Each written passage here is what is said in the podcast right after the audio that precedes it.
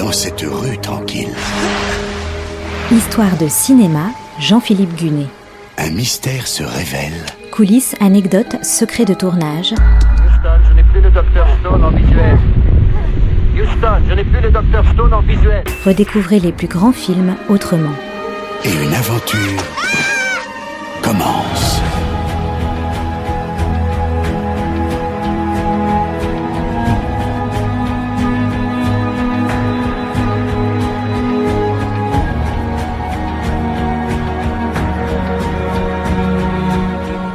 Sorti en 1915, Naissance d'une nation de D.W. Griffith est un film fondamental dans l'histoire du cinéma. Sur la forme, il contient une foule d'innovations techniques qui sont rien de moins que les bases du langage cinématographique. On le considère comme le premier blockbuster de l'histoire. Sur le fond, c'est un des films les plus controversés qui a fait scandale à sa sortie et a encore de quoi faire scandale aujourd'hui car Naissance d'une nation est un film ouvertement raciste qui glorifie le Ku Klux Klan et a contribué à sa renaissance. Un siècle après sa sortie, c'est le film que les suprémacistes ont envie de brandir en étendard.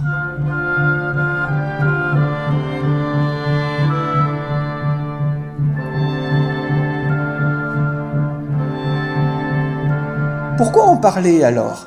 D'abord pour l'importance de ces innovations techniques, mais aussi pour son propos, car il est essentiel de chercher à comprendre comment un tel film a pu voir le jour et quelle est sa portée un siècle plus tard, c'est-à-dire aujourd'hui. Et si le cinéma peut évidemment lutter contre le racisme, il est capital de saisir aussi comment il l'a véhiculé.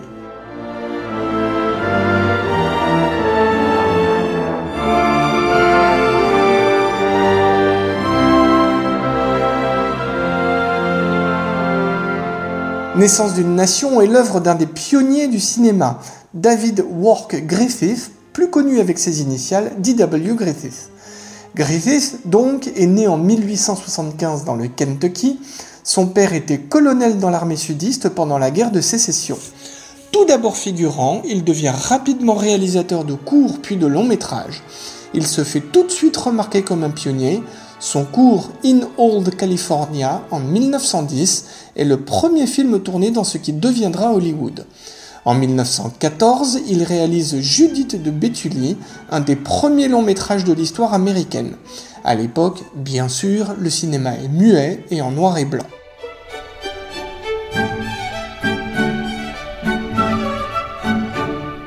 En 1905, Thomas Dixon Jr., auteur natif de Caroline du Nord, avait publié un roman intitulé The Clansman qu'il a ensuite adapté au théâtre. Dixon est un parfait exemple de ce qu'on appelle un suprémaciste, c'est-à-dire un tenant de la suprématie des Blancs. Lors de sa publication, le roman fait scandale, aussi bien dans le Nord que dans le Sud, Dixon est accusé de réveiller de vieux conflits. Comme le roman, la pièce incite clairement à la haine raciale.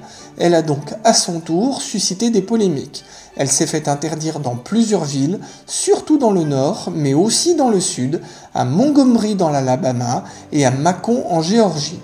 Mais ces interdictions n'étaient pas généralisées et ne l'ont pas empêché d'être un gros succès public dans les États du Sud.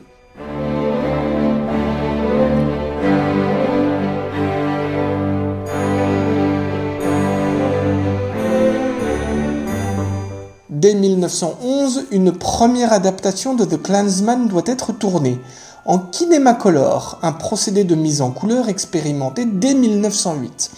Mais les exploitants de salles de l'époque sont réticents à s'équiper et le film ne se fait pas. Dixon rencontre Griffith qui est intéressé pour en faire un film. Griffith est sudiste, on l'a vu, son père était colonel dans l'armée confédérée, et il n'a pas une très haute opinion de la période de la reconstruction qui a suivi la guerre de sécession. Griffith achète les droits de la pièce pour 10 000 dollars, une somme assez conséquente pour l'époque. Il trouve ensuite un arrangement avec Dixon qui touchera 25% des bénéfices du film, un calcul qui sera très rentable vu le succès de Naissance d'une nation.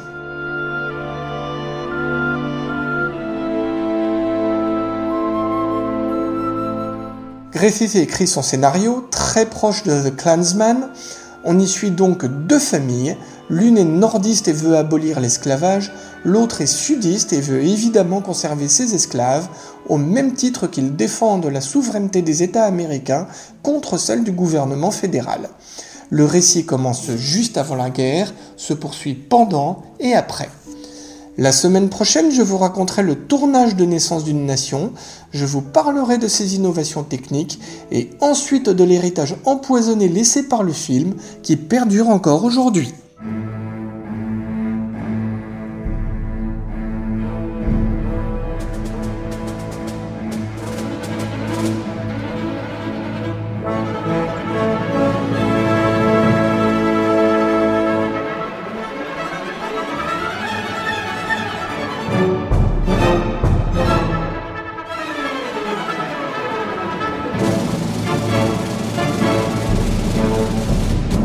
C'était Histoire de cinéma avec Jean-Philippe Gunet, à retrouver chaque semaine et en podcast sur notre site internet artdistrict-radio.com.